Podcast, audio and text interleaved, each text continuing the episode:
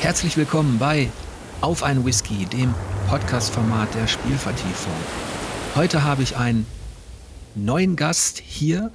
Das freut mich sehr und es ist auch beruflich, ja, etwas Neues, etwas anderes. Ich hatte eine Literaturwissenschaftlerin da, einen Historiker und einige andere.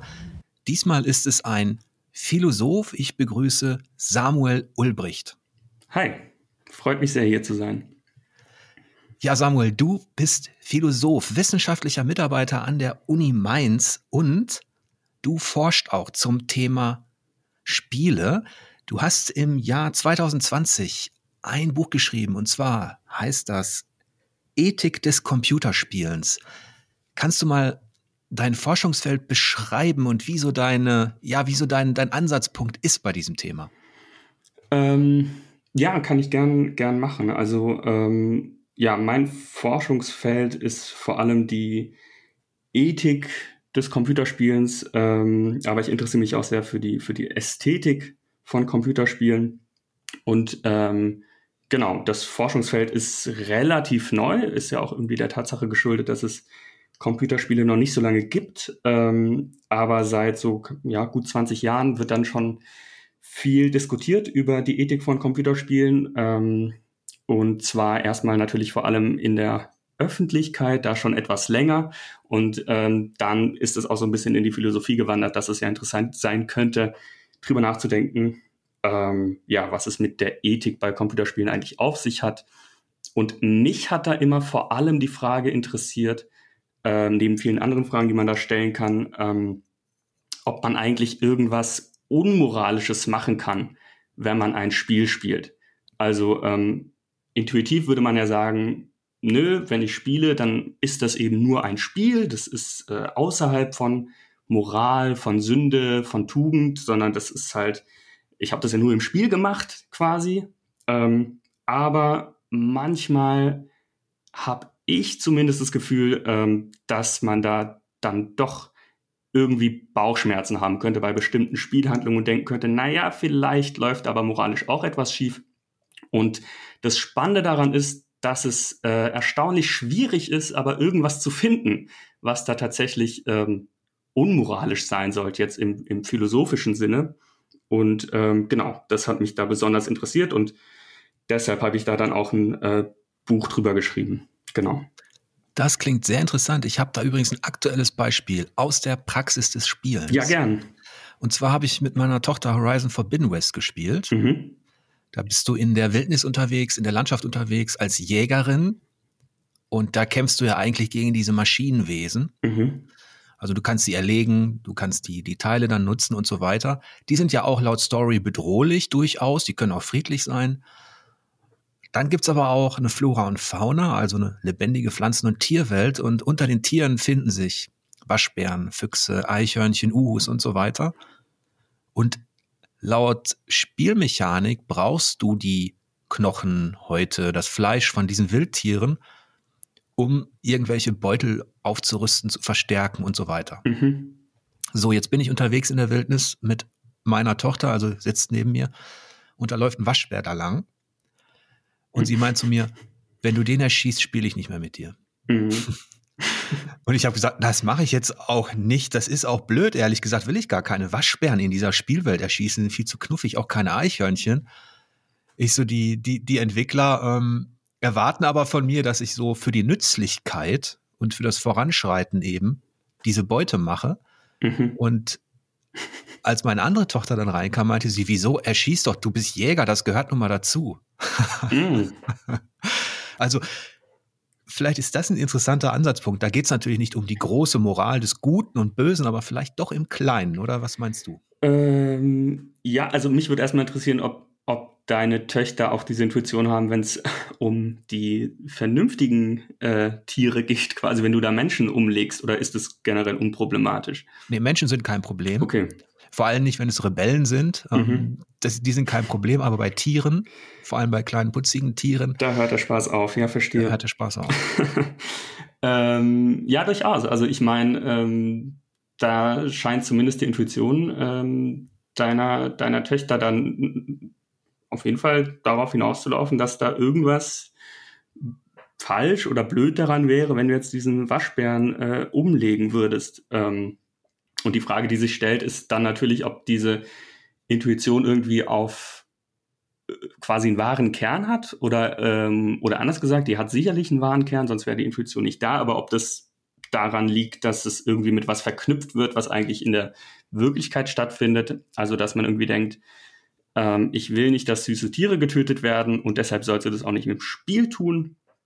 Ähm, oder ob das tatsächlich was damit zu tun hat, ähm, dass man denkt, nee, es ist auch im Spiel, es ist schon fatal, nur so zu tun, als würde man äh, knuffige Waschbären töten. Das ist, glaube ich, die, die zentrale Frage, die sich stellt. Und ich glaube, ganz oft ist es der Fall, dass man, dass man sich Computerspielehandlungen anguckt und dann direkt die Analogie zieht zu ähm, analogen Handlungen in der Wirklichkeit. Also ich glaube, dass auch ganz viel im Rahmen dieser Killerspieldebatte, auf die ich ehrlich gesagt gar nicht so sehr eingehen will, weil die mir schon zum Hals raushängt. Aber ich glaube, da ist auch oft äh, eben der Fehler passiert zu sagen, da tötet man Menschen.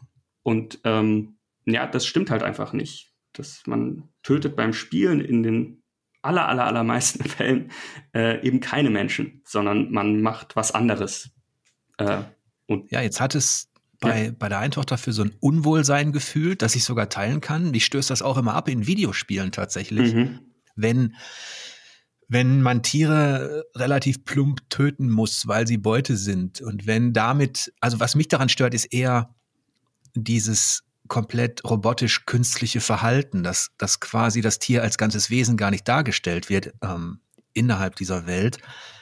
Aber ich glaube, es gibt da ein Unwohlsein in, ja, auf verschiedenen Stufen, in verschiedenen Bereichen. Auf jeden Fall. Also, warte mal ganz kurz, aber das heißt, du fühlst dich da unwohl. Das hat ja dann weniger einen moralischen Grund als einen ästhetischen oder spielmechanischen. Ja, genau. Das eine ist ein ästhetischer Grund. Mhm. Das ist so dieses Plumpe. Mhm. Selbst in Elden Ring, das eigentlich eine fantastische Fantasy-Welt inszeniert, ist es so, dass die in der Wildnis dieser offenen Welt eben zum Beispiel Widder begegnen, die greifen dich dann an und du aus irgendeinem Grund greifen die dich an, zeigen kein Fluchtverhalten. Also das ist dann tatsächlich so mein logischer Blick auf ein, auf ein unrealistisches Verhalten, das ich doof finde. Und ich habe ja immer die Wahl, auch in der Spielwelt, egal ob Elden Ring oder Horizon Forbidden West, ich muss da kein Eichhörnchen oder keinen Waschbär abschießen. Das ist keine Pflicht. Das wird dir nicht aufgezwungen. Du hast die Wahl. Bevor wir vielleicht darauf eingehen, was das auch so für, ja, was man anhand dieser Szene auch so für Schlussfolgerungen ziehen kann, vielleicht auch philosophisch, würde ich sagen, machen wir uns erstmal ein Getränk auf. Das ist eine gute Idee. Freue mich schon, dass ich diesmal jemanden habe, der auch etwas trinkt, das ich mag. Ja, genau. ähm, genau, ich mag zwar auch äh, Wasser, wie viele äh, meiner äh, ja, VorgängerInnen, aber ich habe heute auch einen Whisky dabei und zwar ein Talisker Single Malt Whisky, 18 Jahre alt. Der wurde mir geschenkt und den mache ich nur zu ganz besonderen Gelegenheiten auf und da dachte ich, heute ist so eine Gelegenheit. Das hört sich gut an. Das ist auch ein guter Tropfen. Ja. Und ich probiere heute einen. Ich werde es wahrscheinlich falsch aussprechen. Alle Schotten mögen mir verzeihen. Einen Bannerbane, zwölf Jahre alt, Single Malt von den Eilers. Den kannte ich auch noch nicht. Hat ein schönes Logo mit so einem bärtigen Seemann hinter einem Steuerruder. Das klingt super.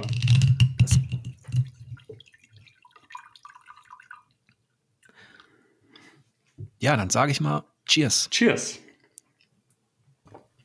Ja, sehr gut. Da spricht es sich doch gleich noch leichter. Der schmeckt auch richtig, richtig gut.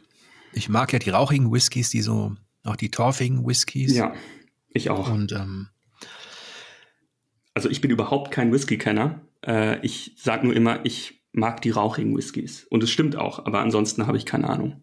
So mache ich das auch immer. Ich erzähle da noch ein, zwei Sachen drumherum und nee, aber ich bin auch erst relativ spät zum Whisky gekommen tatsächlich und ähm, aber sammelst du dann äh, auch oder eher so, so ein bisschen? Nee, nee, okay. nee das, das ist ja auch zu teuer. Ja, stimmt. Das ist, ähm, also wenn man dann einmal erkannt hat, dass, dass so die Whiskys, die über 40, 50 Euro liegen, dass da tatsächlich noch andere Geschmacksnuancen auf einen warten. Also das war immer für mich eine Zeit lang so die Obergrenze eigentlich und mhm. das ist eigentlich gar nichts. Ähm, also da merkt man ja schon, dass das nicht so ganz günstig ja, ist. Stimmt, dann, dann hört es mit dem Sammeln auch schnell auf, ja. Ja.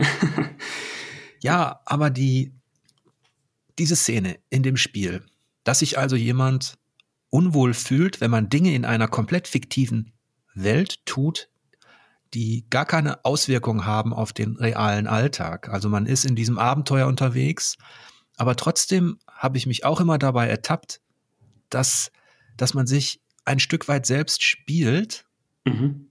gerade in, in Rollenspielen im weitesten Sinne, könnte man ja in alles Mögliche schlüpfen und auch das Gegenteil dessen verkörpern oder darstellen, was man eigentlich selbst ist. Mhm.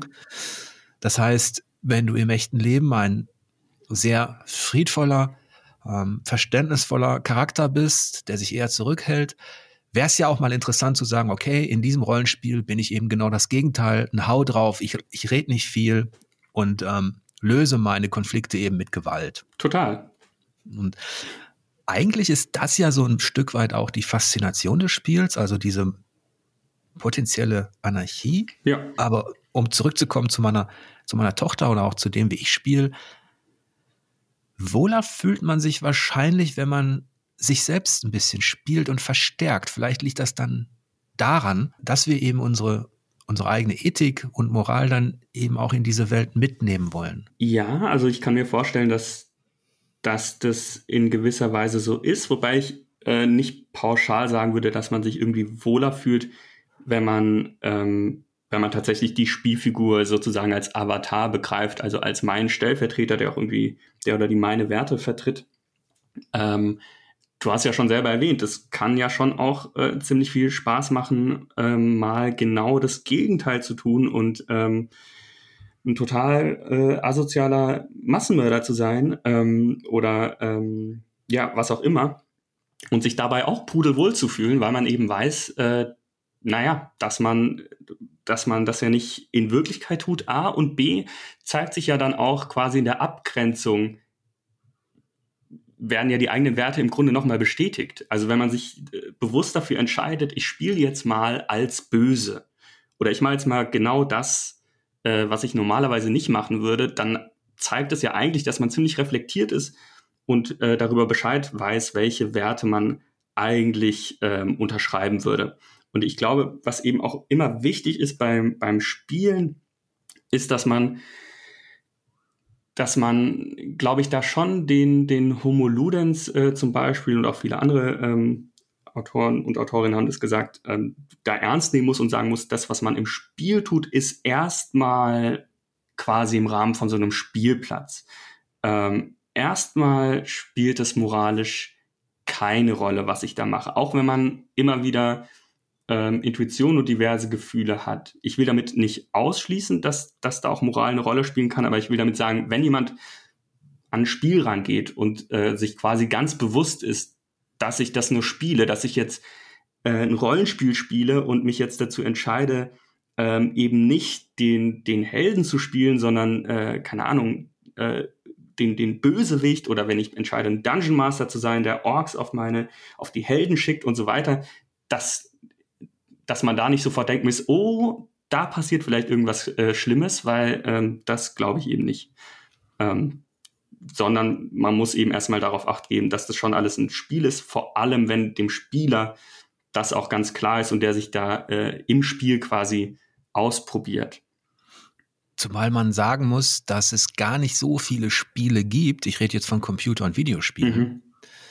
in denen man tatsächlich überhaupt moralische Grenzen ausloten kann, in denen man tatsächlich in die Haut eines Bösewichts schlüpft. Natürlich gibt es die, mhm. die Beispiele, die wir alle kennen, ähm, sei es ein Manhunt, mhm. ja, wo ich in die Rolle des, des Täters, des Sadisten gedrängt werde. Aber ehrlich gesagt ist das Spiel da noch sehr jung tatsächlich, finde ich. Oder welche, welche Spiele haben dich denn in deiner, in deiner Forschung du beschäftigst dich ja mit den ethischen und ästhetischen Eigenheiten von mhm. Spielen. Welche Spiele haben dich da, mit welchen hast du dich da beschäftigt? Ja, mit, mit einigen. Ich würde noch, bevor ich dazu komme, eine ganz kleine Sache ergänzen. Ich würde schon sagen, dass die allermeisten Spiele uns dazu bringen, unmoralisch zu handeln, wenn man sich mal vor Augen führt, was man da eigentlich tut. Also ähm, selbst wenn ich in also einfach mit der, mit der ähm, Knarre quasi vorwegzulaufen und äh, Leute abzuschießen, ist in den meisten Fällen, wenn man das in die Wirklichkeit übertragen würde, auch nicht die, die moralische Lösung. Äh, also, keine Ahnung, wie Nathan Drake durch die Welt läuft, äh, ist auch nicht moralisch ohne weiteres akzeptabel oder Lara Croft oder was auch immer. Aber ich gebe dir schon recht, äh, da hat man irgendwie nicht das Gefühl, was falsch zu machen und, und Spiele, die wirklich moralischen Skrupel auslösen in dir selber, die sind relativ selten und das sind auch die Spiele, die ich besonders spannend fand. Also wo man nicht nur irgendwie was Brutales zu sehen bekommt oder was Unmoralisches zu sehen bekommt oder so, das, das hat man in jedem zweiten Spiel oder wahrscheinlich noch mehr und auch in sehr vielen Filmen und Büchern und was auch immer. Was man aber bei ganz vielen Spielen nicht hat und bei keinem Buch und auch bei keinem Film oder anderen Medium ist sowas wie moralischer Skrupel oder ein schlechtes Gewissen. Also was, was dir anzeigt, dass hier in deiner eigenen Handlung etwas schiefgelaufen ist, äh, in moralischem Sinne. Da hast du recht, also mit der Einschränkung. Das zeigt auch, dass ich in dieser Hinsicht, dass ich das gar nicht mehr in meinem Blickfeld hatte. Ja. Auch, ich sag mal, in Horizon Forbidden West, in Elden Ring, eigentlich in fast allen Spielen, die ich in den letzten Jahren besprochen habe, wird irgendwas umgebracht, vernichtet, erschossen, niedergestreckt und so weiter. An dieses Töten, dieses digitale Töten, habe ich mich, insofern es mir klare moralische Leitlinien gibt, also ich rette die Welt, da ist irgendein Tyrann, da ist irgendwas und ich mache es ja für das Gute in Anführungsstrichen. Ich kämpfe für das Gute und in Spielen ist da gar keine Hemmschwelle wie in der Realität, so dass man sagt, okay, ähm, dass die Amerikaner so viel Schusswaffen besitzen und sich da ähm, dauernd ähm, äh, duellieren. Das ist schon scheiße. Das zeugt schon von einer Gesellschaft, die im Abgrund ist. Da ist das für uns ein moralisches Problem. Das möchte man hier vielleicht nicht. Aber sobald ich diese Spielwelt aufmache, ist es für mich vollkommen okay und legitimiert. Da hast du auf jeden Fall einen Punkt. Und diese moralischen Skrupel hatte ich dann zum, zum Beispiel eher auf einem wesentlich subtileren Niveau, zum Beispiel bei einem Frostpunk, dem Strategiespiel, in dem es darum geht, ja, gegen die Unbillen der Natur und gegen das Wetter zu überleben mit seiner Gemeinschaft. Und dann muss man Entscheidungen treffen wie, okay, ich kürze da jetzt Rationen oder ich spare da was ein und nehme in Kauf, dass dadurch Leute sterben oder hungern. Und dann kann ich mir das Ziel setzen, okay, wenn dann dort 15, 20 Leute sterben, ist es vielleicht möglich, dass ich mittelfristig die ganze Gemeinschaft rette oder sowas. Und gleichzeitig zeigt das Spiel dir, was die Leute davon halten, dass du als als Machthaber, als Lenker jetzt einfach über Leichen gehst. Und das war ein Spiel, da habe ich mir tatsächlich viel eher Gedanken gemacht als bei einem natürlich Uncharted jetzt, Tomb Raider oder solche Geschichten. Mhm. Ähm, ja, da hast du recht. Aber das finde ich total spannend. Ähm, also das Spiel habe ich selber nicht gespielt. Ich habe nur, äh, ich habe mich nur mal ein bisschen darüber informiert. Ähm, hast du eine Idee, warum das so ist, dass es gerade bei bei diesem Spiel da moralische Bedenken bei dir geweckt wurden? Ja, zum einen ist ja in diesem Strategiespiel die Gewalt oder der, der Kampf nicht der Alltag, mhm. sondern du musst deine Gemeinschaft retten. Du hast Verantwortung für ein Kollektiv. Und du kannst, indem du clever Rohstoffe abbaust und Gebäude ergänzt, kannst du wie in einem Civilization vorwärts kommen. Der Unterschied zu einem Civilization und so weiter ist dann eben, dass die Entwickler hier diese moralische Komponente hinzugefügt haben, dadurch, dass das alles sehr dramatisch und tragisch wird, indem die Natur gegen dich arbeitet eigentlich. Also du kannst es, du kannst nicht alle retten. Du kannst nicht perfekt sein. Du musst, ja, du musst äh, Kompromisse eingehen und du musst Entscheidungen treffen. Und selbst wenn du versuchst, immer das Richtige zu tun, wirst du merken, dass du damit nicht alle retten kannst. Mhm. Und ähm, da kommt man vielleicht zum einen ins taktische Grübeln, andererseits dann vielleicht auch ins moralische, wenn man sich überlegt, will ich jetzt der komplette Tyrann sein? Ist mir jetzt alles egal und ich opfer selbst Kinder, nur damit die Gemeinschaft überlebt? Oder wo ist eigentlich meine eigene Grenze in diesem Spiel? Mhm.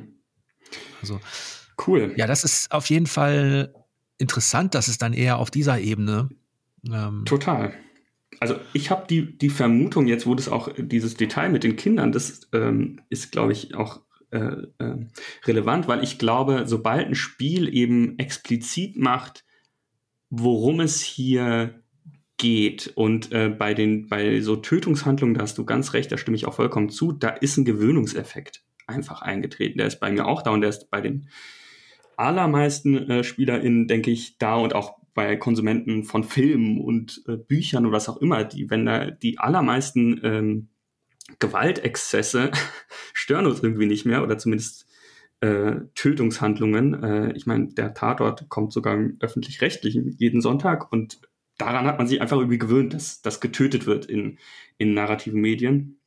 Und, ähm, und das führt dann wiederum, glaube ich, dazu, dass man da das nicht mehr als Töten wirklich äh, klassifiziert. Also selbst wenn man irgendwie was spielt, wie, wie Uncharted oder so, da denke ich nicht die ganze Zeit, jetzt bringe ich die alle um, weil, weil das irgendwie Element des Spiels ist, weil es eher eine Spielmechanik ist als die Handlung des Tötens, die mir irgendwie da explizit gemacht wird. Und ich finde ein Beispiel, was das ziemlich gut auf den Punkt bringt, den Gedanken, ist ähm, tatsächlich GTA 5. Ähm, da denkt man die meiste Zeit äh, auch nicht drüber nach was man da ähm, eigentlich tut, wenn man jetzt zum Beispiel die Story verfolgt. Aber da gibt's ja diese berüchtigte und äh, viel besprochene, äh, äh, ja, Spoiler Alert, Folterszene, wo ähm, man quasi gezwungen ist, um in der Hauptmission weiterzukommen, diesen einen Typen zu foltern und sich als Trevor Folterinstrumente auszusuchen und die anzuwenden. Und das ist ja erstmal total widersprüchlich, dass da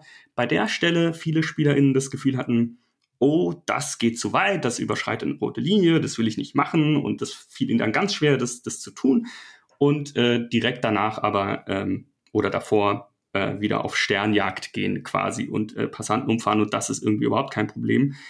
Und das ist schon interessant und ich glaube, der Grund dafür liegt, liegt tatsächlich darin, dass, dass diese Folterszene so ähm, inszeniert ist vom Spiel, äh, man sieht diesen Kerl, man sieht seine Mimik, man sieht den Leiden, man muss Folterinstrumente aussuchen und so weiter und so fort. Das ist auch alles sehr ernst inszeniert, was ja auch ein großer Unterschied ist zu den allermeisten anderen Teilen von, von GTA, die eher satirisch äh, funktionieren.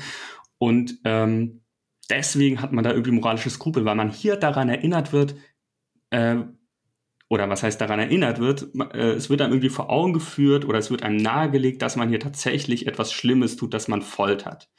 Aus der Metaperspektive würde man natürlich sagen, naja, du folterst hier genauso wenig jemanden, wie du ansonsten Personen tötest, sondern wenn man sich anguckt, was du auf physischer Ebene tust, dann tötest du niemanden und folterst niemanden, sondern drückst nur Knöpfe. Das ist natürlich eine falsche Beschreibung, äh, vor allem aus ästhetischer Hinsicht eine völlig falsche Beschreibung.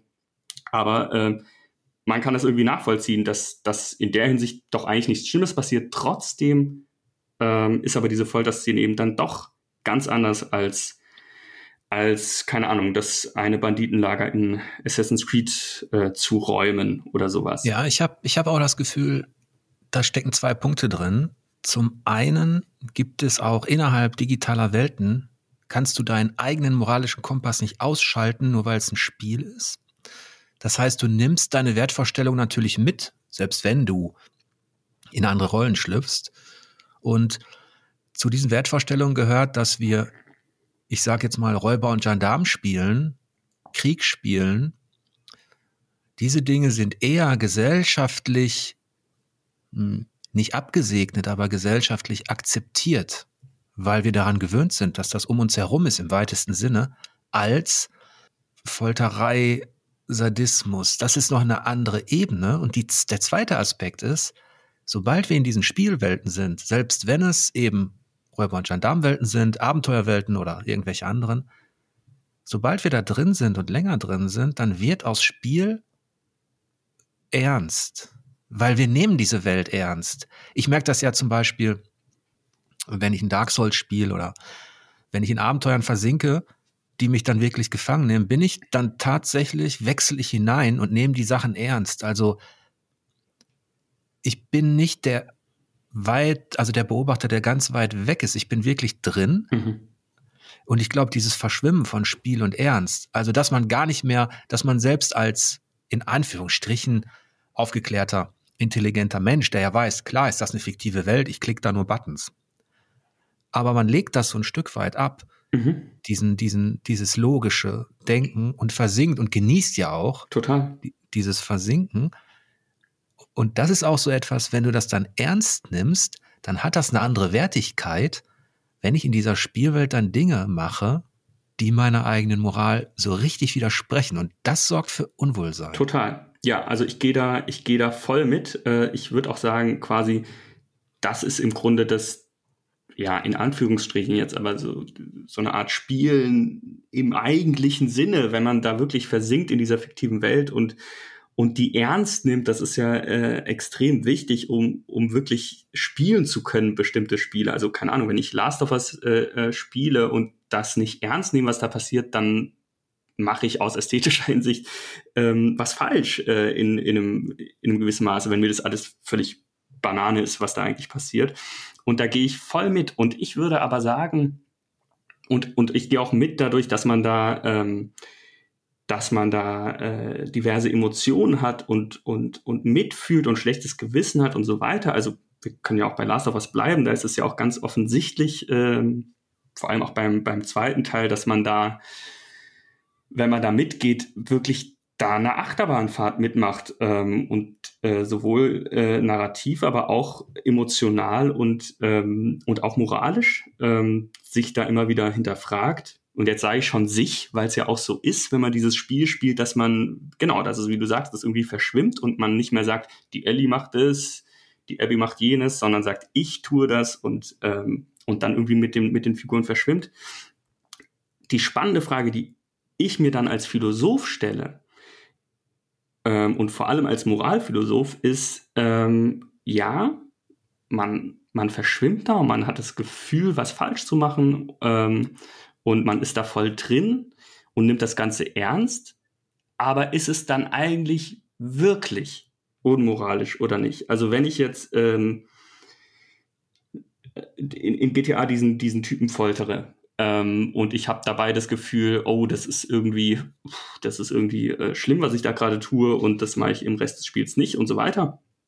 Das ist irgendwie klar, das Gefühl haben viele und ich glaube, das kann man sofort nachvollziehen. Und die philosophisch spannende Frage ist dann, ja, aber passiert da eigentlich wirklich was Unmoralisches oder, ähm, oder eben nicht? Und wenn ich sage, äh, oder nur im Spiel, dann will ich damit nicht sagen, dass es alles nur lustig und tralala und sowas ist, sondern äh, Spiel im Sinne von in einer eigenen fiktiven Welt, in der, äh, in die man sich quasi äh, imaginativ hineinbegibt, wenn man spielt und die eben abgegrenzt ist von der Wirklichkeit. Wenn ich sage, das findet nur in dieser fiktiven Welt statt, dann ähm, scheint es ja so zu sein, dass das, dass, dass da eben unsere geläufigen Moralvorstellungen und auch äh, Ethiken, die wir so haben, nicht, das nicht wirklich greifen können. Und ähm, genau, das ist, das ist der Punkt. Wenn man aber davon ausgeht, dass da irgendwas wirklich schief geht, dann beginnt quasi die Herausforderung. Ähm, und man muss sich irgendwie auf die Suche begeben, was daran jetzt eigentlich falsch sein soll.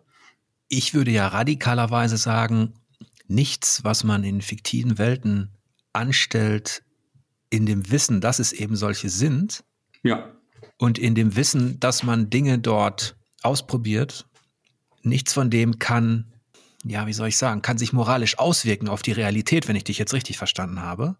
Ja, es geht gar nicht unbedingt um Auswirkungen auf die Realität. Also es kommt so ein bisschen drauf an, von welcher Richtung man kommt. Also es gibt ja verschiedene Moraltheorien in der Philosophie und ähm, die, die Richtung, die, die du jetzt quasi angedeutet hättest, wäre die des Utilitarismus, so nennt er sich, und der sagt dann tatsächlich, äh, der bewertet eine Handlung moralisch danach, welche Konsequenzen diese Handlung hat, äh, wie viel Leid die Handlung erzeugt oder wie viel Freude die Handlung erzeugt. Das ist zumindest die, die klassische Variante des Utilitarismus. Und da würde man tatsächlich sagen, na ja, genau, sobald irgendwie mein Spielen nicht wirklich irgendwelche Folgen hat auf die Außenwelt, also wenn ich durch das Spiel nicht tatsächlich zu einem äh, Amokläufer werde oder wenn ich mit meinem Spiel nicht äh, Kinder traumatisiere oder wenn ich durch mein Spiel nicht ähm, ja, irgendwas Schlimmes passiert, tatsächlich, dann ist es moralisch nicht relevant.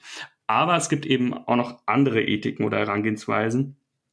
Ähm, zum Beispiel äh, Kant Ne? Immanuel Kant hat äh, auch eine Ethik entworfen und der guckt zum Beispiel gar nicht auf die Konsequenzen, sondern der achtet nur darauf, mit welcher Absicht wir eigentlich ähm, eine Handlung ausführen. Ne? Also der sagt, naja, eine besonders gute Handlung moralisch ist eine, die irgendwie mit einem guten Willen ähm, ähm, vollzogen wurde, die dem moralischen Gesetz quasi genügen will. Und eine unmoralische Handlung ähm, ist eine, die dem sogenannten kategorischen Imperativ widerspricht. Und das muss ich jetzt gar nicht genau erläutern, aber der, der spannende Punkt ist, dass der, dass der auch sagen kann, dass eine Handlung verwerflich ist, obwohl die keine schädlichen Konsequenzen hat, sondern weil sie eben aus einer unmoralischen Absicht heraus ausgeführt würde. Hat Kant denn auch unterschieden oder gar nicht unterschieden zwischen Alltag, Realität und Spiel? Ja, also der, ja, der hat sich ehrlicherweise nicht so sehr darum gekümmert, aber das haben sich die allermeisten äh, Ethiken nicht, weil Ethiken äh, einfach für die Wirklichkeit natürlich gemacht sind. Und ähm, die Frage, ob die dann auch auf Spielhandlungen übertragbar sind, das ist gar nicht so der Job von den, von den Moralphilosophen gewesen, sondern und Moralphilosophinnen, sondern das ist halt jetzt meiner oder der anderen äh, ähm, PhilosophInnen, die sich mit Spielen auseinandersetzen. Wir müssen jetzt gucken, okay, ähm, gilt das eigentlich auch für, für Spiele oder nicht? Und ähm, quasi die, die Punchline wäre, wenn Spielhandlungen auch für Kant ähm, moralisch verboten sein können, dann würde Kant sagen, naja, genau, dann, äh, dann macht die Unterscheidung zwischen Spiel und Nichtspiel in diesem Fall keinen Sinn. Dann ist es in dem Fall eben auch eine Handlung wie jede andere auch, eine verwerfliche. Und ähm, wenn ich sage, die, die Handlung ist, weil sie eine Spielhandlung ist, außerhalb der Reichweite von der Moralphilosophie, dann würde man eben auf den Schluss kommen zu sagen, ja, dann, dann gehört es eben zu der Gruppe von Handlungen, die nicht moralisch relevant sind, sowas wie äh, spazieren gehen vielleicht. Ja. Auf jeden Fall hätten wir viel weniger gute Spiele, wenn Kants kategorischer Imperativ tatsächlich Spieldesign prägend wäre. ja, das, äh, das stimmt wahrscheinlich. Ähm, weil wenn du das überträgst, also es ist ja so, in unserem Alltag, in unserem Leben handeln wir deshalb moralisch, ethisch, weil wir uns natürlich davon auch einen gewissen Nutzen versprechen oder weil wir auf diese oder jene Art erzogen worden sind und weil wir mit anderen Menschen klarkommen müssen und so weiter. Da hat das Ganze also ein Ziel tatsächlich, ähm, einen, einen praktischen Nutzen. Man möchte sich mit Leuten verstehen, man möchte Karriere machen, man möchte und so weiter. Das Spiel ist ja dieser Raum, wo das nicht das primäre Ziel ist eigentlich. Und wenn du, also wenn man dort moralische Normen und ähm, Handlungsanweisen direkt überträgt, würde es sofort viel von seiner Faszination verlieren, dann dürfte man ja auch keinen Krieg spielen letztlich. Mhm. Und aber ich glaube, das ist die, das ist jetzt die trotzdem eine interessante Frage, ob in dem Moment, wo ich innerhalb einer fiktiven Welt eindeutig gegen die Moral verstoße, der ich folge, ob das in dem Moment auch schon ja nicht verwerflich ist, aber ob das irgendwelche Auswirkungen hat, vielleicht auch auf mich selbst. Jetzt würde ich sagen, meine Güte, ich habe experimentiert, ich bin chaotisch böser Magier und jetzt wird das ganze Dorf halt eben verbrannt im Feuerball. Das ist jetzt in dieser fiktiven Welt einfach mal meine Aufgabe und ich weiß, ich würde es in der Realität nicht machen. Und es macht Spaß. Mhm. Also dieser, der Spaß ist ja auch so ein Begriff, der, ähm, der ein Stück weit den, den Ernst der Moral aushebelt weil man eben Dinge auf den Kopf stellt, weil man Moral umwertet. Ähm, ja, in einem gewissen Augenblick. Voll. Ich würde eher Spiel statt Spaß nehmen in dem Fall. Ähm, okay. Also wenn ich mhm. Spaß am Mord habe, zum Beispiel jetzt an einem echten Mord, dann dreht es ja auch nicht irgendwie die Moral um. Es geht ja eher darum, dass es ein Spielmord ist ähm, und nicht ein spaßiger Mord. Genau. Und äh, ich stimme dir auch in allem äh, im Grunde voll zu. Also Kant würde oder auch andere Moralphilosophen würden jetzt nicht sagen, dass man dass man in der Wirklichkeit irgendwie dann moralisch handelt, wenn, wenn man quasi die ganze Zeit nur auf den eigenen Nutzen schielt. Da scheint mir so ein bisschen der Gedanke dahinter zu stecken, dass wir eigentlich immer nur egoistisch handeln. Ähm, dem würden viele MoralphilosophInnen und mich eingeschlossen widersprechen. Also wenn man sich die Frage stellt, wann handeln wir eigentlich wirklich moralisch, dann würden viele sagen, nee, das ist gerade dann, wenn man eben nicht darauf schaut, was für einen selber rausspringt, dass ich gut mit allen klarkomme, äh, in der Gesellschaft irgendwie anerkannt bin oder nicht, sondern man würde doch eher denjenigen als besonders moralisch äh, achtungswert quasi bezeichnen, der, der eben nicht deshalb äh, sich so gut verhält, sondern sich zum Beispiel deshalb äh, die ganze Zeit so benimmt, weil er tatsächlich so wenig Leid wie möglich erzeugen will oder weil er tatsächlich denkt, das ist meine moralische Pflicht, so zu handeln. Es geht mir gar nicht um mich selber und so weiter. Je nach Ethik kommt da was anderes bei raus. Und ich stimme dir aber voll zu, dass das natürlich im Spiel eine ganz andere Frage ist. Ne? Also ähm, man sollte jetzt nicht eben den Fehler begehen, ähm, zu sagen, äh, dass diese Moraltheorien eins zu eins ins Spiel, ins Spiel übertragbar sind. Das, denn das sind sie ja eben nicht. Ich glaube, das haben wir jetzt ja auch schon durch verschiedene äh, Beispiele gezeigt. Ähm, wenn, wenn das eins zu eins gelten würde, genau, dann, dann dürften wir im Grunde fast gar nichts mehr spielen. Dann wäre fast alles unmoralisch und es wäre alles, äh, und wir wären alle total, ähm, ja, böse Menschen. Und das ist aber ja offensichtlich nicht der Fall. Ähm, ja, ich sage ja gerne, oder ich habe ne, schon öfter gesagt, dass das Spiel in seinem Wesen recht anarchistisch eigentlich ist. Mhm. Auch das Video- und Computerspiel. Die Brettspiele lasse ich jetzt mal außen vor, ähm, weil sie in dem Sinne nicht die Möglichkeit haben, diese, diese Welten zu erzeugen. Aber das Video- und Computerspiel bietet dir im wahrsten Sinne des Wortes die Möglichkeit, dich auszutoben, Dinge zu tun, die du sonst nicht kannst, egal ob im Sport oder im, im Krieg oder in, ähm, äh, im Verbrechen oder eben auch im, in anderen Dingen. Es verleiht dir eine gewisse Macht, in andere Rollen zu schlüpfen, Dinge auszuprobieren, Fortschritte zu machen dort und letztlich sorgt, kann das ja alles für Spaß sorgen innerhalb dieser Spielwelt. Und ähm, dieses Anarchistische war früher in meinen Augen stärker. Also dieses Experimentelle war in meinen Augen ein bisschen stärker. Und jetzt kommt so etwas zurück, denn viele Spiele spiegeln letztlich ja auch unsere Moral fast zu 100 Prozent. Das heißt, du, diese Spiele verstärken den Status quo. Ähm, das Bild von Gut und Böse ist relativ vorgegeben. Und du tust letztlich das, was die Gesellschaft, oder du ahmst das auch im Spiel nach, was die Gesellschaft von dir ohnehin erwartet.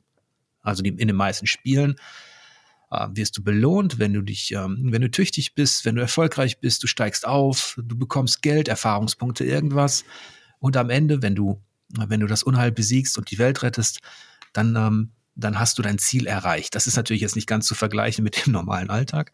Aber was ich sagen wollte, ist eigentlich, dass, dass das Spiel sehr selten, und The Last of Us Part 2 ist tatsächlich ein, ein Beispiel, ein prominentes Beispiel. Es gibt auch kleinere Titel, wo man überhaupt, wo einem dieser Komfort weggenommen wird. Mhm. Und wo man konfrontiert wird eben, wo diese Werte umgewertet werden. Also, und, und erst, erst solche Spiele bringen mich überhaupt in moralisches, vielleicht in ein moralisches Dilemma. Ähm, ja, also ich würde auch zuerst nochmal noch mal ein bisschen widersprechen. Ich würde nicht sagen, dass die allermeisten ähm, Spiele irgendwie gesellschaftliche Werte widerspiegeln. Also ich sehe schon, was du, was du meinst und auf einer gewissen Weise stimmt es, äh, und es stimmt insofern, als dass wir ganz oft Figuren spielen, mit denen wir uns irgendwie identifizieren können, weil die unsere Werte widerspiegeln, die Figuren. Aber ganz oft agieren die ja in Welten, die irgendwie also keine Ahnung, nehmen wir wieder Uncharted. Ähm, jeder oder viele identifizieren sich mit Nathan Drake, weil das irgendwie eine coole Socke ist. Aber eigentlich macht der nur Blödsinn und zwar auch moralisch äh, total fragwürdige Sachen. Ähm, und aber darüber denken wir nicht nach beim Spielen. Ja, weil ich glaube, das ist so vielleicht, ich weiß, was du meinst. Ja. Aber Nathan Drake ist eben, der ist nicht, der ist nicht mora aus moralischer Sicht, wenn man jetzt er ist nicht böse. Genau, genau. Er tut Dinge, die natürlich in der Realität, wo wir sagen würden, Massenmörder. Aber weil wir wissen, Leute, das ist ein Nachfahre von Räuber und Gendarm, dieses Computerspiel. Ähm, deswegen ist das im Grunde, das muss er machen, ja. um vorwärts zu kommen.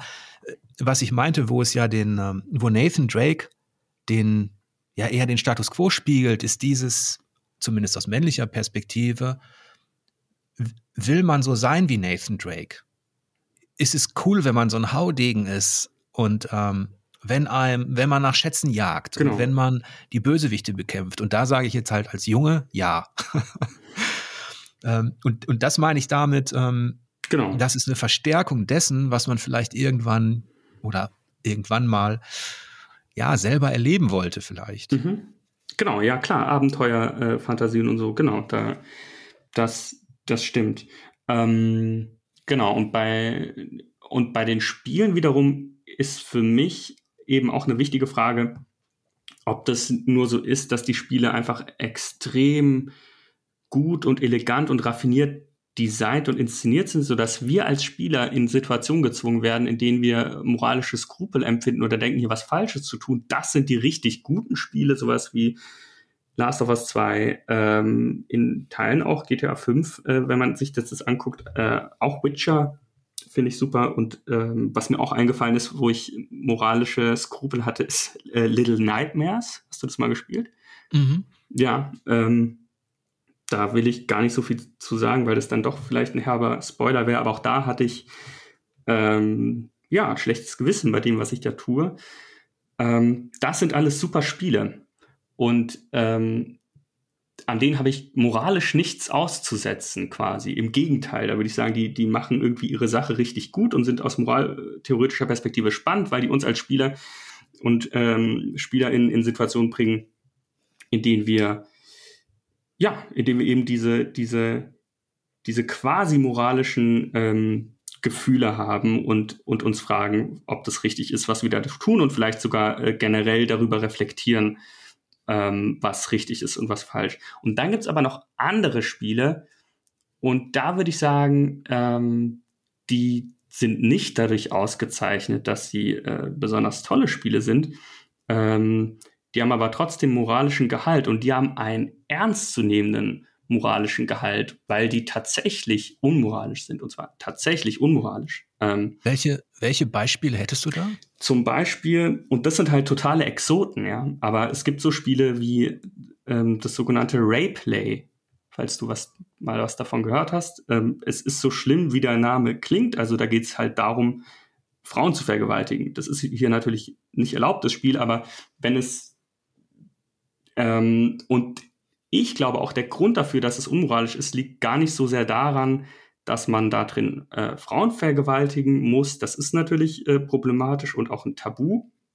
Aber das eigentlich Problematische ist, dass es so eine unmoralische Weltanschauung nicht nur darstellt, sondern ähm, nahelegt. Und das ist auch nicht äh, mein Gedanke, das ist äh, in der Moral, in der, in der Debatte quasi, in der philosophischen, ähm, unter anderem von Sebastian Ostrich äh, oder so vertreten worden. Und da ist, äh, ist wirklich der Gedanke, sobald ein Spiel eben nicht nur ähm, fiktionale Botschaften aussendet, sondern faktuale Botschaften aussendet, also wirklich was über die echte Welt aussagen will, dann wird es auch moralisch relevant und dann kann es auch unmoralisch sein. Also auch Propagandaspiele, ne, die sind ja explizit dazu da, dass sie eben nicht nur in der Fiktion bleiben, sondern die wollen tatsächlich Aussagen treffen, Botschaft nahelegen, Weltanschauung mir nahe bringen. Und wenn diese Weltanschauung dann nun mal verwerflich ist, dann ist halt auch das Spiel verwerflich. Was man da auch diskutieren könnte, wäre ähm, Hatred zum Beispiel.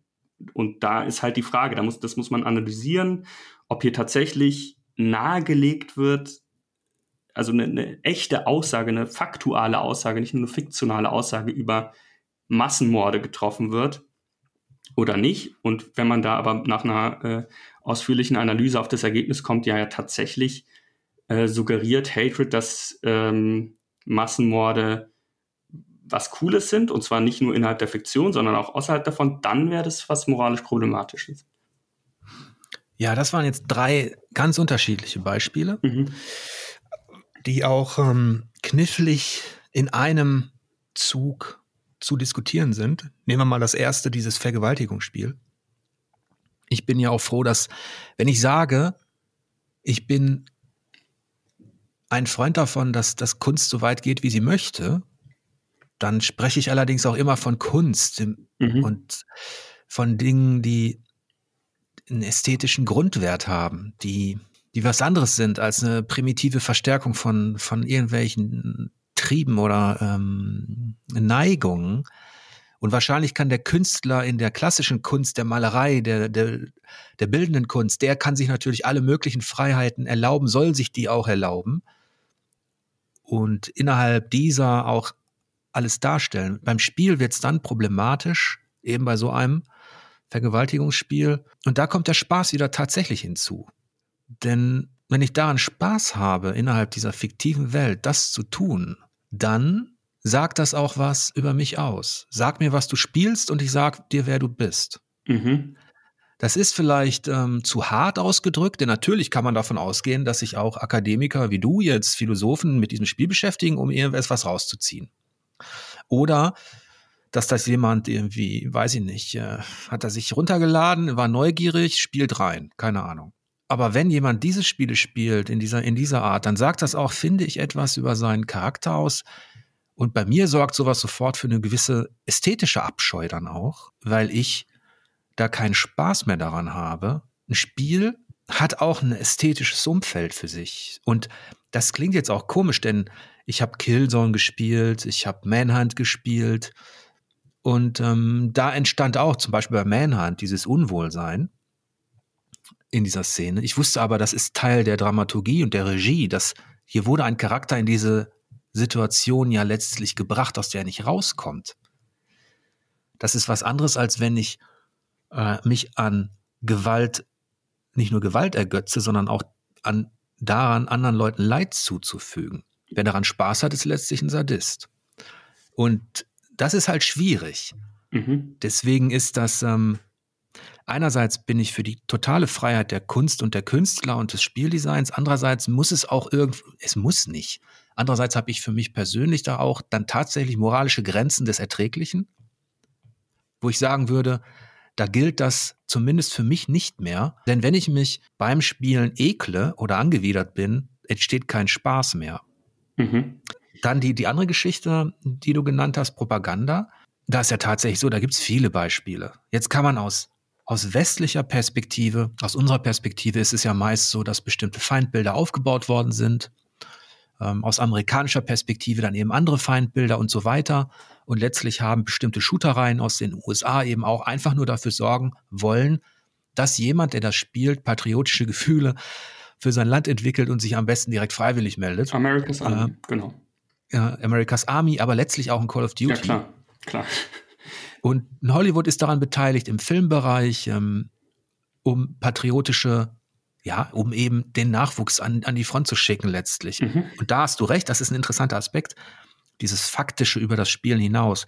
Da gibt es tatsächlich Auswirkungen, die eben aus dieser digitalen Realität, wo man sagen kann, mein Gott, ich spiele jetzt halt eine halbe Stunde Call of Duty, was willst du, ich melde mich nicht freiwillig.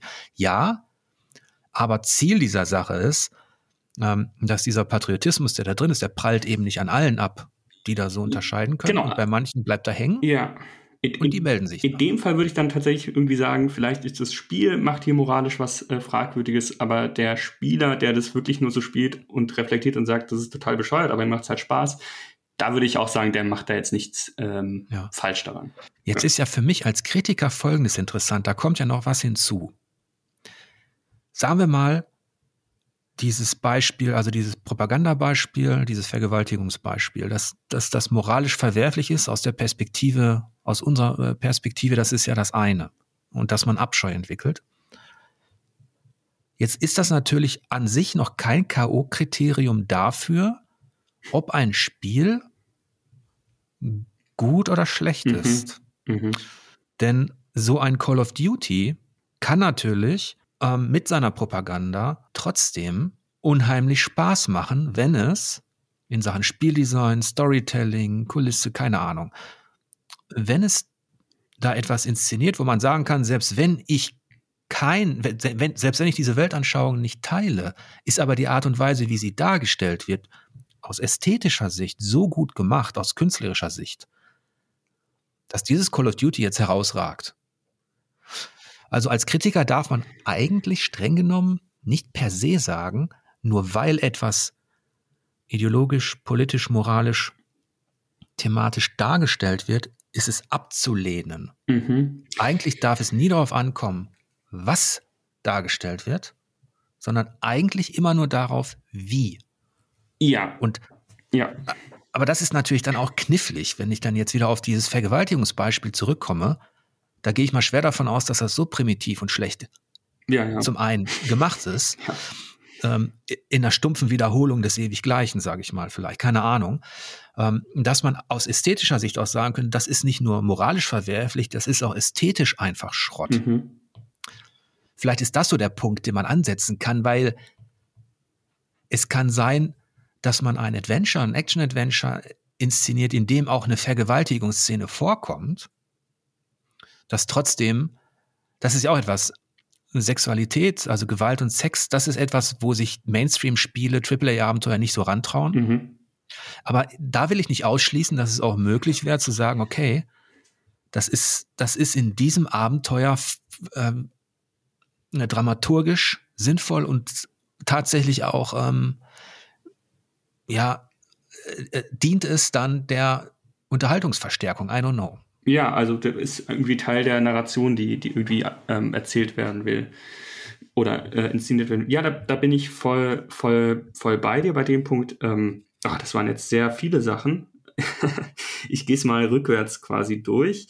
Mhm, genau, bei der Spielkritik, das ist wirklich eine spannende Frage. Und da ähm, habe ich selbst auch keine Ahnung, ehrlich gesagt, wie man da am besten umgehen kann, ähm, wenn man, wenn wir jetzt mal davon ausgehen, irgendein Spiel, Spiel X, ist tatsächlich moralisch verwerflich. Gehen wir einfach mal davon aus, das steht fest, ja, das ist irgendwie unmoralisch, weil es rassistisch ist oder sowas.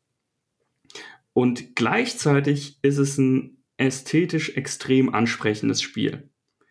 Wie geht man als Spielkritiker damit um? Ich glaube, wahrscheinlich muss man dann wirklich irgendwie dazu kommen zu sagen, es ist irgendwie ein gutes Spiel in dem Sinne, dass es ähm, Dinge richtig gut macht, ähm, die ähm, die Spiele auch gut machen. Aber man sollte es trotzdem nicht spielen. Aber halt aus moralischen gibt, Gründen. Ja, es gibt tatsächlich, das ist natürlich ein bisschen schade, es gibt viel weniger Beispiele in der digitalen Unterhaltungskultur als jetzt in der Literatur. Mhm. In der Literatur gibt es viele Beispiele, wo Weltanschauung, Moral und Co., wo das wirklich, wo du die andere Seite, auch das Böse im Menschen, das Abgründige im Menschen natürlich nicht direkt nachspielst, weil du eben Leser bist und weil deine Figur ist, aber wo es trotzdem dargestellt wird. Ich lese zum Beispiel gerade Nordwasser von Ian McGuire und da hatte ich auch an ein, zwei Stellen wirklich hui, das war so brutal. Und das war, da hatte ich auch dieses Unwohlsein. Da dachte ich, boah. Und da habe ich mir gedacht, sowas könnten Spiele auf gar keinen Fall abbilden, was der erzählt. Mhm. Und dabei geht es einfach nur darum, im 19. Jahrhundert ist ein, ein Walfänger unterwegs äh, mit einer ziemlich üblen Crew. Und ähm, es ist so ein bisschen so eine Art Moby Dick, aber auf einem sehr äh, harten Niveau. Mhm. Ähm, aber da habe ich mir auch gedacht beim Lesen, da gibt es auch eine Szene, da werden, also die jagen halt die, die Robben, Eisbären, Wale und so weiter, aber er beschreibt das in einer, mit einer, auf eine chirurgische, äh, kalte Art, was, was, was die Männer sich antun und den, den, den Tieren quasi. Mhm. Ähm, dass es wirklich dafür sorgt, dass, dass das so, ähm, dass es, dass einem unwohl wird. Das ist natürlich auch ein Zeichen letztlich kann ein Zeichen sein guter Literatur. Er macht das nicht plump. Mhm, voll. Er macht das auf eine Art, die dich wirklich beschäftigt. Und da habe ich mir gedacht, es gibt viel zu wenig Spiele, die mich überhaupt in diese Position bringen als Kritiker. Ja, selbst Weltanschauung oder sowas, was in der Literatur gang und gäbe ist, dass du jetzt sagen kannst, okay, das ist jetzt ein Buch aus christlicher Perspektive, das ist ein Buch aus, aus, aus rechter Perspektive, aus linker Perspektive, das ist ein Buch. Das, das ist ja alles innerhalb der Spielewelt gar nicht, also ich übertreibe jetzt ein bisschen, aber das passiert da ja gar nicht. Ja, selten. Ja, stimmt. Da, da gebe ich dir recht. Wo, wobei ich jetzt in dem Fall auch wieder sagen müsste, so quasi, sobald du das Gefühl hast, das Buch will dir tatsächlich irgendwie was, eine Botschaft jetzt für die Wirklichkeit nahebringen und ich gehe davon aus, dass es nicht so ist, ähm, erst dann wird es moralisch so richtig relevant. Dass man irgendwie ein Unwohlsein hat beim Lesen oder Spielen, würde ich sagen, ist per se ähm, oder oftmals ein Zeichen erstmal von der Qualität dieses Stücks ähm, Literatur, außer natürlich ähm, dieses Unwohlsein zeugt irgendwie daher, dass hier tatsächlich ähm, was eine unmoralische Botschaft dir nahegelegt werden soll. Und ein Beispiel, naja, was man auch nennen könnte, ist, ähm, ich habe es nicht gesehen, aber es wird immer wieder besprochen, ist äh, Jud Süß, dieser Propagandafilm aus der NS-Zeit, der soll wohl handwerklich ganz toll gewesen sein für damalige Verhältnisse, aber ähm, natürlich anti, äh, ja, schlimmster Antisemitismus beinhalten. Und auch da quasi wäre dann, wenn ich jetzt als Filmkritiker daran gehen würde, wäre ja auch die Reaktion, würde ich jetzt sagen, irgendwie klarerweise müsste sowas sein wie, ähm, ja, irgendwie die Kameraführung äh, war cool und die Schnitte, ähm, aber es ist aus moralischen Gründen ein Film, den man, der, der schrecklich ist oder den man nicht gucken sollte. Ähm, vielleicht kann man da irgendwie in diesem, das da so, so irgendwie lösen. Ja, die Frage ist natürlich immer, welche Moral setzt man denn an? Was ist eigentlich Moral? Ja. Wie wird die gespeist? Wir unterhalten uns jetzt beide die ganze Zeit natürlich aus und haben das gar nicht definiert. Ja. Was das eigentlich für uns bedeutet. Ja, ich ähm, meine, wir könnten, ähm, ich würde jetzt auch nicht damit anfangen. Ich glaube, dass es, ähm, ähm, das stimmt, das ist natürlich eine zentrale Frage. Ich glaube aber, dass ähm, wir uns in manchen Dingen sehr einig sind, und damit meine ich jetzt nicht nur wir beide, sondern ähm, alle Menschen dieses Planeten äh, wären sich in, in manchen Sachen dann doch ziemlich einig und auch alle Moraltheorien, die es so gibt. Zum Beispiel, dass Foltern aus Spaß ähm, verwerflich ist. Ich, ähm, klar, es gibt, ähm, es gibt Orte, ähm, da passiert das und so weiter, aber ich glaube, das ist ein moralischer Grundwert, oder eine Grundüberzeugung, die erstmal, die man als gegeben voraussetzen kann. Wenn man das nicht könnte, dann wäre, ähm, genau, dann, dann müsste man davon ausgehen, dass sowas wie Moral und Moralvorstellungen irgendwie subjektiv ist oder relativ ist.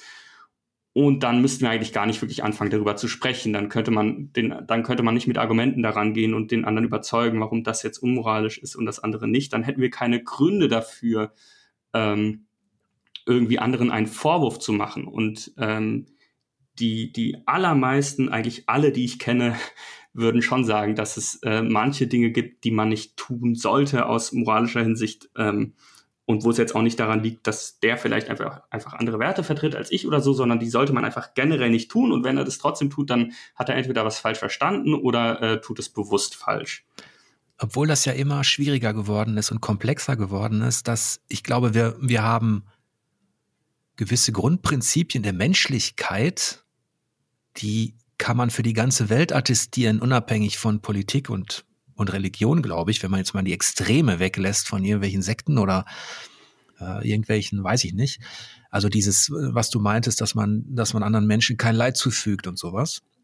Aber es ist natürlich immer schwieriger geworden, denn moralisch verwerflich kann ja auch sein, wenn du dieses oder jenes isst, mhm. wenn du die oder jenes trinkst, wenn du dieses oder jenes tust. Ja, okay. Und mhm. würden wir, würden sich die Religionen oder die Anhänger der, der aktuellen Religion ernst nehmen in dem, was, ja, was sie, also was sie tun, dann dürften sie bestimmte Dinge ja auch, was das Spiel betrifft, nicht konsumieren. Mhm. Eigentlich. Weil da in der Religion ist es ja so, dass die das, was wir jetzt relativ hm, wie soll ich das sagen, aufgeklärt akademisch versucht haben, also zu sezieren zwischen dem eigenen Alltag der Realität und der fiktiven Welt, in der man Dinge ausprobieren kann, bis zu einem gewissen Grad und ähm, in die man abtauchen kann. Diesen Unterschied machen ja Religionen letztlich nicht. Die haben das, in Religionen ist das Spiel ja dann auch meist ein gewisses Tabu, wenn du dadurch die Konvention brichst, die dir dein Glaube vorgibt. Ich möchte das jetzt auch nicht unbedingt vertiefen, aber was ich damit sagen will, ist, dass Moral ja ein sehr, sehr weites Feld ist mhm. und ähm, dass Spiele schon versuchen aktuell, niemandem vor den Kopf zu stoßen. Und ja, außer es sind halt Spiele, die genau das dann doch wollen, genau. aber das sind halt die schlechten Spiele. Genau. Wir hatten Beispiele in, in einer Diskussion, was die Politik betrifft, also dass niemand, niemand möchte sich mit China anlegen. Deswegen versucht man in bestimmten Spielen eben Aussagen, Wertungen über China auf der politischen Ebene eher rauszunehmen, mhm. dann möchte sich niemand mit dem Islam, dem Christentum oder irgendwem anlegen, der einer Religionsgemeinschaft angehört. Deswegen versucht man da auch Symbole, Dinge möglichst herauszunehmen aus dieser aus dieser digitalen Welt, die ja eigentlich alles darf. Und wir hatten uns jetzt auf diese Extreme der, ja, vielleicht der Gewalt ein bisschen fixiert, die, die, wo sich vielleicht dann eher die meisten Leute einig sind. Ähm, ja, das genau. sind ja viele Aspekte, ne? Ja, äh, ja und nein, würde ich sagen. Also ähm, du hast recht, ähm, im, im geläufigen Sprachgebrauch quasi ähm, benutzt man sowas wie moral oder verwerflich oder das ist falsch für ziemlich viele Dinge. Ähm, da hätte ich auch präziser sein müssen, ähm, vielleicht als, als Philosoph. Meine ich, wenn ich äh, sage, das ist unmoralisch oder verwerflich oder falsch, immer diese Ebene, die du jetzt Grundprinzipien der Menschlichkeit oder so gemeint hattest. Also ähm, sowas wie das, was du ähm, dann auch darunter noch gefasst hast, ähm, würde ich eher als sowas wie soziale Konventionen bezeichnen. Ähm, man soll vielleicht auch beim nicht mit vollem Mund sprechen ähm, und, ähm, und so weiter. Das soll man vielleicht auch nicht tun. Und da würde ich aber sagen, das zählt jetzt nicht in die Domäne der Moral. Und jetzt kann man sich natürlich fragen, ja, was ist denn dann die Domäne der Moral?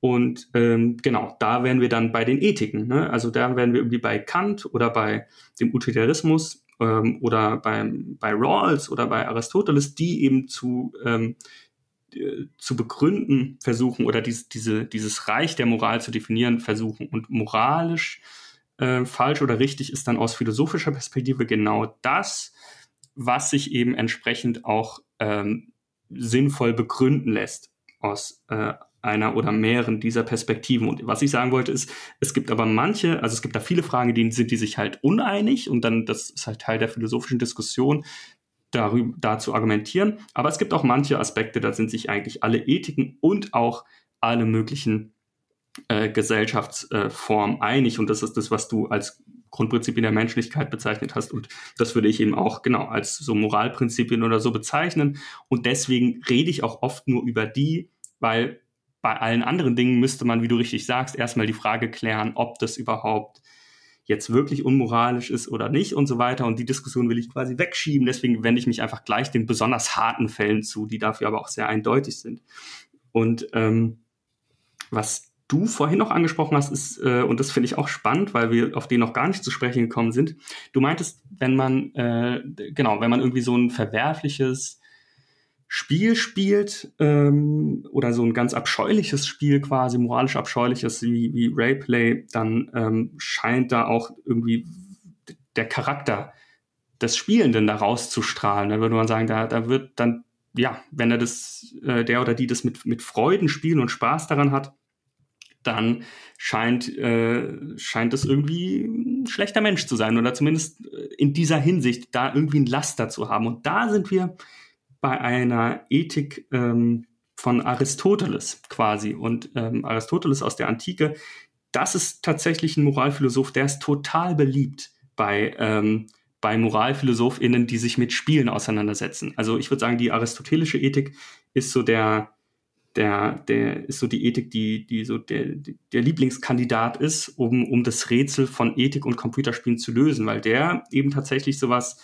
weil der eben davon ausgeht, dass es weniger ähm, die Handlungen sind, die jetzt irgendwie unmoralisch sind oder richtig sind oder falsch, sondern bei Aristoteles kommt es vor allem darauf an, wie ich, ähm, ja, was für ein Mensch ich bin. Ja, ob ich ein guter Mensch bin oder nicht, ob ich äh, Tugenden irgendwie ausbilde und gewöhne oder nicht. Und die, die Grundidee ist hier, dass man sagt, naja, Spiele, äh, wenn ich irgendwas spiele, dann mache ich vielleicht nicht direkt irgendwas falsch, weil ja niemand leidet und was auch immer, aber Vielleicht werden ja irgendwelche Haltungen oder Einstellungen beim Spielen habitualisiert oder ich gewöhne mich da ein und die sind verwerflich, beziehungsweise oder ich drücke beim Spielen aus, dass ich hier irgendwie ein Laster habe oder einen verwerflichen Charakter habe oder ähm, irgendwie äh, schräge, auch zu, zu verwerfende Vorstellungen vertrete.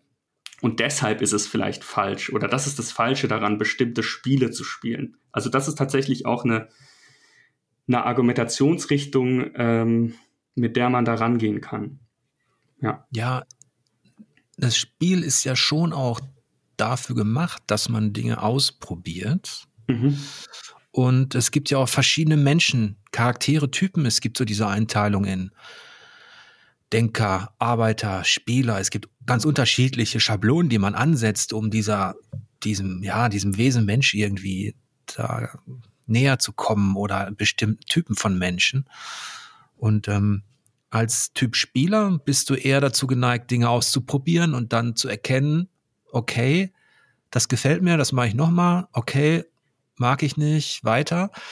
Das ist so das eine. Und meist suchen sich, sucht sich der Spieler als Typ Mensch Dinge äh, oder er bleibt an Dingen hängen, die ihm auf irgendeine Weise Spaß machen, die ihn unterhalten, die ihn, die irgendwas verstärken. Mhm. Die aus irgendeinem Grund eine Anziehungskraft entwickeln.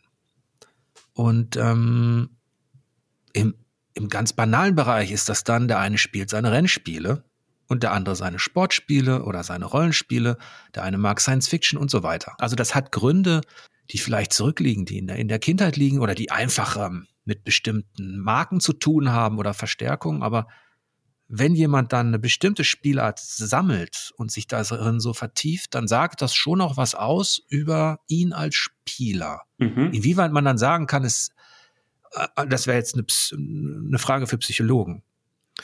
Ähm, aber ich glaube, was man schon sagen kann, ist, dass, dass sich Menschen bestimmten Charakters eher auch bestimmte Spielarten heraussuchen, weil diese Spielarten Dinge verstärken, die ihnen Spaß machen. Mhm.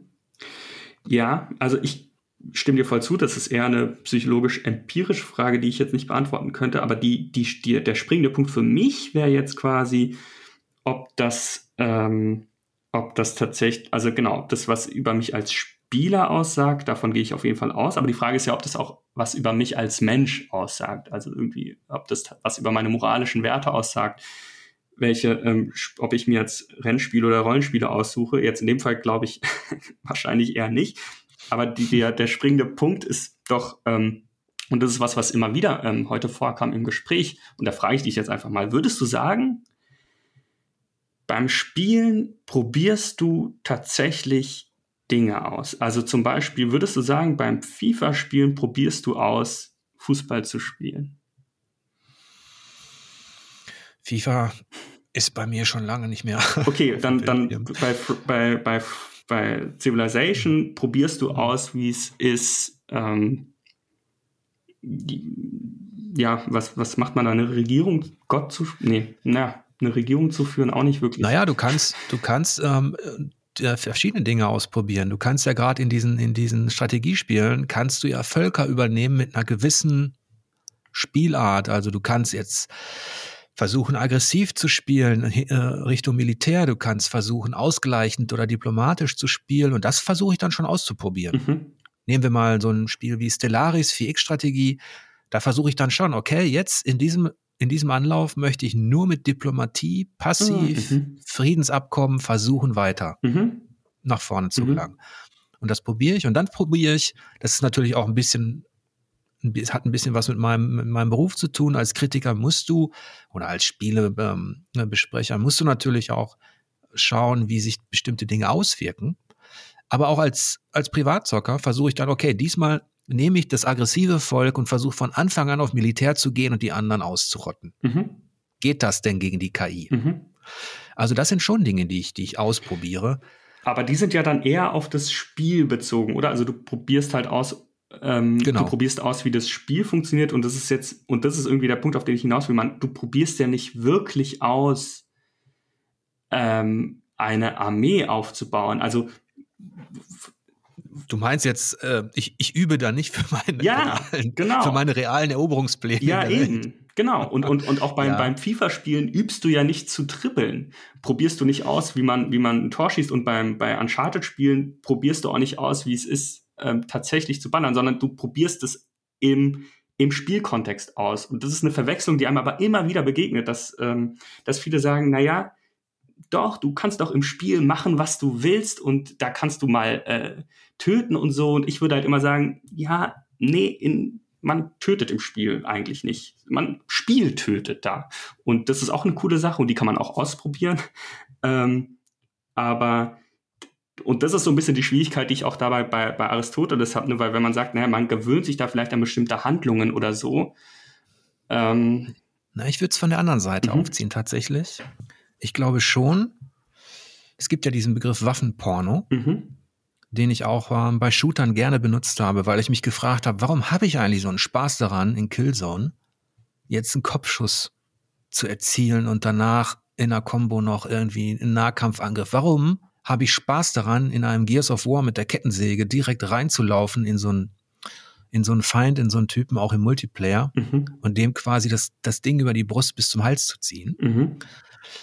Äh, warum, warum denke ich in dem Moment, das macht mir Spaß. Was ist, was ist, und das ist tatsächlich ähm, vergleichbar mit der, mit der Pornografie in dem Sinne, weil da die, weil da ähnliche triebhafte Dinge befriedigt werden, vielleicht. Jetzt nicht auf diesem hormonellen Niveau mhm. oder so, aber eben auch auf dem, auf dem bildhaften, exzessiven mhm. Niveau, mhm, mhm. ähm, weil, weil das, was da passiert, natürlich der totale Widerspruch zu dem, zu dem Alltag ist. Das ist, das ist so überzogen, aber gleichzeitig auch so magisch anziehend. Vielleicht steckt Gewalt auch in uns oder in mir, keine Ahnung. Ähm, es ist befriedigend, wenn man auf diese Art und Weise, wenn dieses Spiel das darstellt und dann noch, weil du Ästhetik angesprochen hast, mhm. dann sind, waren sowohl Killzone als auch Gears of War auf ihre Art ästhetische Gewaltspiele, die den Moment des Tötens und den Moment des ähm, Kopfschusses oder äh, wirklich zelebriert haben. Mhm. Nicht auf eine so auf eine plumpe Art, sondern auf eine mhm. auf eine interessante Art. Mhm. Und da war der Begriff Waffenporno finde ich ganz passend. Ähm, worauf ich hinaus wollte, weil du das gefragt hattest,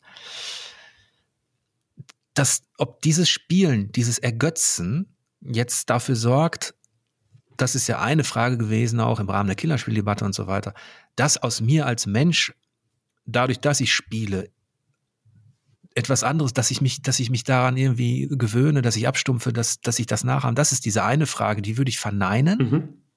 Ich würde aber Folgendes sagen. Wenn jemand in sich schon eine gewisse Veranlagung hat zu Gewalt, dann sucht er sich nicht ohne Grund diese Spiele als Verstärkung, ähm, und das kann schon dazu führen, sage ich mal, dass man sich umgibt mit einer Atmosphäre und mit einer ähm, in so eine Stimmung begibt, die, wenn, wenn die immer das nur verstärkt, mhm. dann kann sich das wahrscheinlich auch ähm, irgendwie auf die Realität mhm. auswirken oder auf die Art und Weise, wie man sie wahrnimmt. Aber da bin ich auch zu wenig äh, Psychologe. Aber diese Faszination am Morbiden, diese Faszination auch an, an, an Tod und Gewalt, die, die steckt, mhm. glaube ich, auch, wenn ich jetzt sage, in uns ist das immer so eine Allgemeinung, aber die steckt, glaube ich, ähm, in der steckt Faszination mhm. auch. Ja, voll.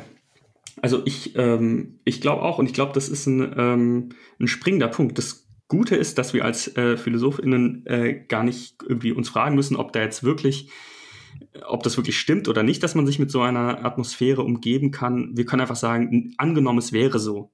Ja, also angenommen, ist es tatsächlich so, dass Spiele diesen Effekt haben.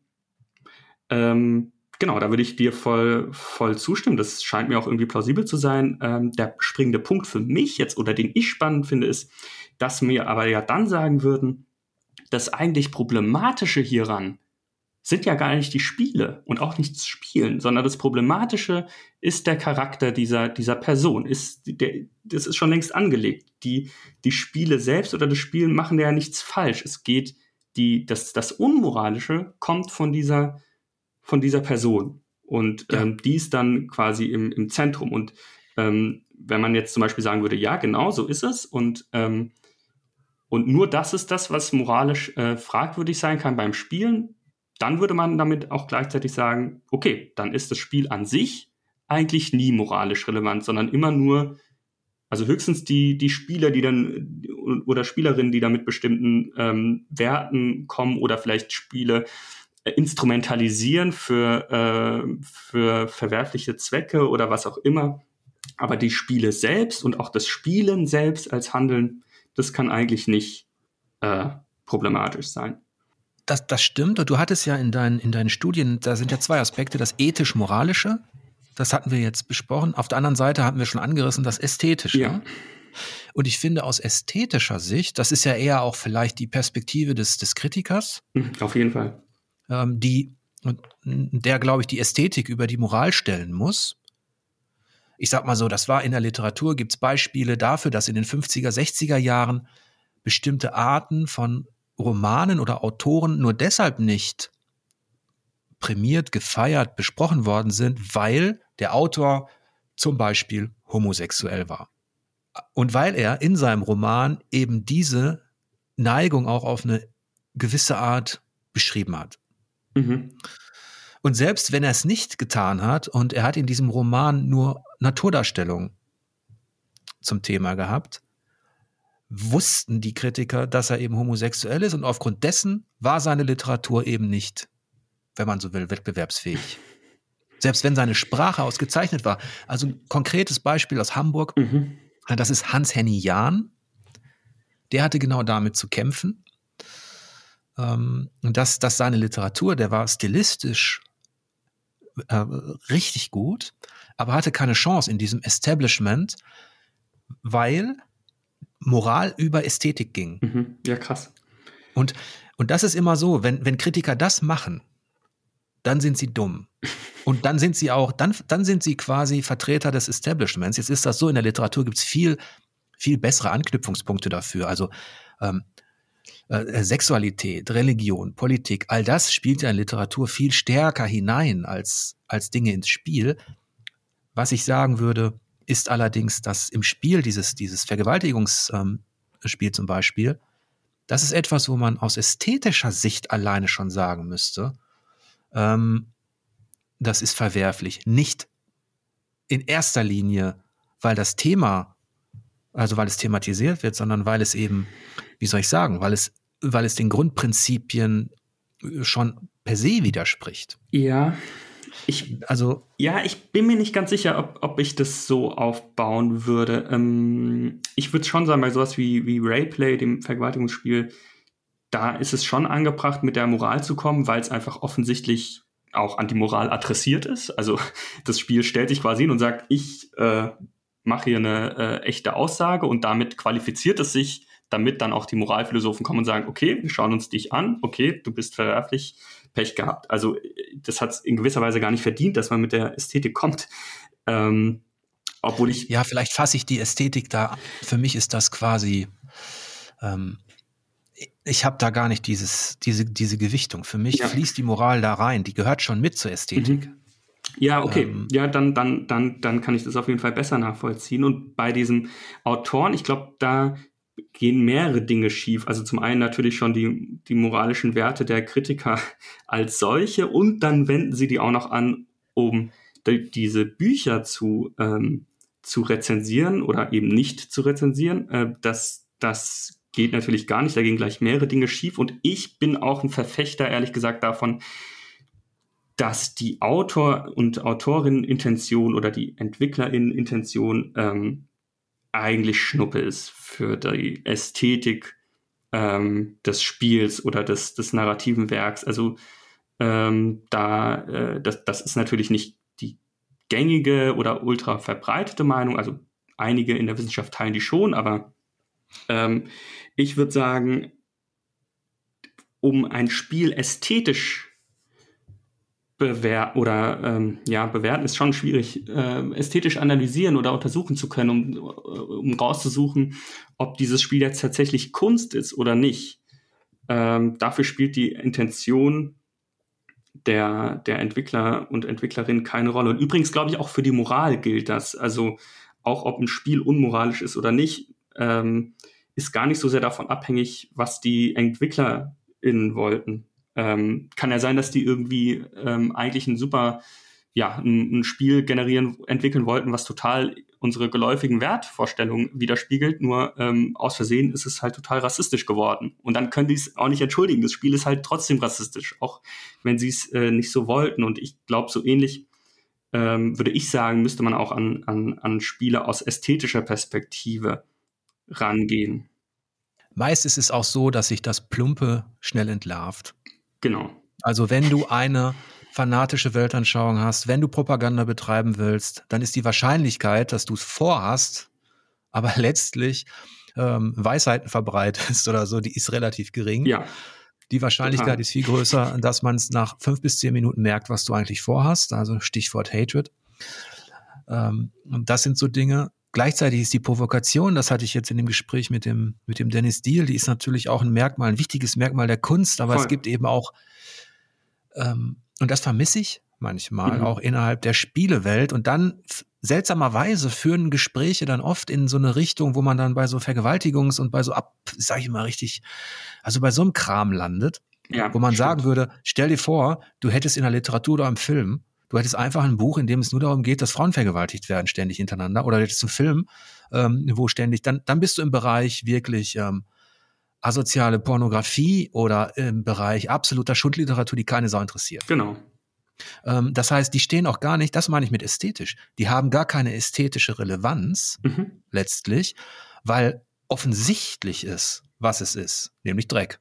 Genau. Und Dreck sage ich jetzt, das ist natürlich eine, ein Urteil, aber da bin ich wieder bei den, ja, bei den, nicht bei den Grundprinzipien der Menschlichkeit oder bei, bei, bei, bei Ethik, aber Nee, aber auch in der Ästhetik. Das ist, Ästhetik ist eine normative Sache. Ne? Wenn ich sage, das ist schön oder das ist ein gutes Spiel, das funktioniert gut, das ist immer eine Wertung. Das kannst du da gar nicht rausnehmen.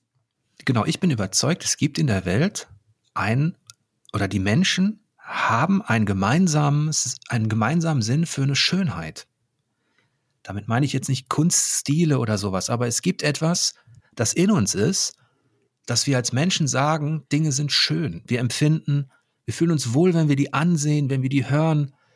Ich glaube, da gibt es äh, über alle Kulturen und Religionen hinweg eben schon auch eine gemeinsame Basis, mhm. weil wir als aber da bin ich auch überfragt, woran das dann liegen kann. Also da bist du ja nicht alleine. Ne? Also genau, viele Kunstphilosophen würden eben das auch glauben, dass es eben dieses schöne ähm, was ist, was irgendwie alle Menschen teilen, aber doch irgendwie was anderes ist als zum Beispiel das, das Moralische. Auch Kant hat sich auch viel mit, mit Ästhetik auseinandergesetzt und ähm, das, das wird jetzt irgendwie, glaube ich, dann doch zu kompliziert, um das hier darzustellen. Aber ich, ich glaube, eine, eine wichtige Erkenntnis ist, dass, dass Ästhetik, dass wenn wir darüber reden, das ist schön, dass wir damit dann aber schon tatsächlich eine Aussage machen, die darüber hinausgeht, dass man sagt, ich finde das schön und mir gefällt das, sondern man sagt noch ein bisschen mehr, man sagt, das ist schön. Ja, das ästhetisch gelungen, könnte man ja sagen oder so. Also man in der Philosophie sagt man irgendwie mal, ja, Ästhetik, geht es irgendwie darum, was schön ist und da sind viele Sachen mit, mit gemeint, aber genau, du hast, du, hast, du hast recht. Und was man auch machen kann und was viele machen, und ich finde die Unterscheidung auch sinnvoll, ist zwischen Ästhetik und Kunst zu unterscheiden. Ne? Also, dass man sagt, ähm, viele Sachen ähm, mögen ästhetisch sein, einfach in dem Sinne, dass sie irgendwelche ästhetischen ähm, Mittel gebrauchen oder ähm, was auch immer, aber sie sind deswegen noch keine Kunst. Also in Bezug auf Computerspiele, ähm, ja, wahrscheinlich sind alle Spiele irgendwie ästhetisch, ähm, aber nur, aber nicht so viele sind Kunst. Und da muss man sich natürlich überlegen, was härter sein. ja. Ich würde die, die Ästhetik würde ich einigen Spielen tatsächlich auch absprechen schon. Okay. Die sind einfach nur gemacht, die haben einfach eine Verpackung. Mhm. Ästhetik fängt bei mir ein bisschen weiter drüber an und der Kunstbegriff ist ja ohnehin diskutiert. Da kann man eben ganz weit ansetzen und sagen, alles, was der Mensch schafft und produziert, ist, muss es letztlich sein. Aber wenn man das nicht tut und wenn man eingrenzt und, und, ähm, und abwägt und vergleicht und so weiter, dann wird das immer schwieriger äh, mit, mit, mit der Kunst. Aber ich glaube, so ein The Last of Us Part 2, weil wir das beide jetzt auch ins ähm, darüber diskutiert haben, das wäre für mich ein Spiel, das eben eine Ästhetik hat. Das auf jeden ähm, Fall. Und zwar über seine äh, Kulisse hinaus. Mhm. Eine Ästhetik hat, die eben auch in Bereiche der, der Moral hineinragt, der Erzählweise. Es gibt auch einfachere Beispiele, die, wo die Ästhetik wirklich sofort sichtbar ist, wie bei einem Journey oder sowas. Genau. Ähm, und wo ich dann bei solchen Spielen auch sagen würde, die gehen in Richtung Kunst. Und ähm, aber das ist, glaube ich, auch dieses, dieses visuelle, die Schönheit, das Art Design und solche Dinge. Ähm, die sind dann auch da relativ weit weg von den Fragen der Moral.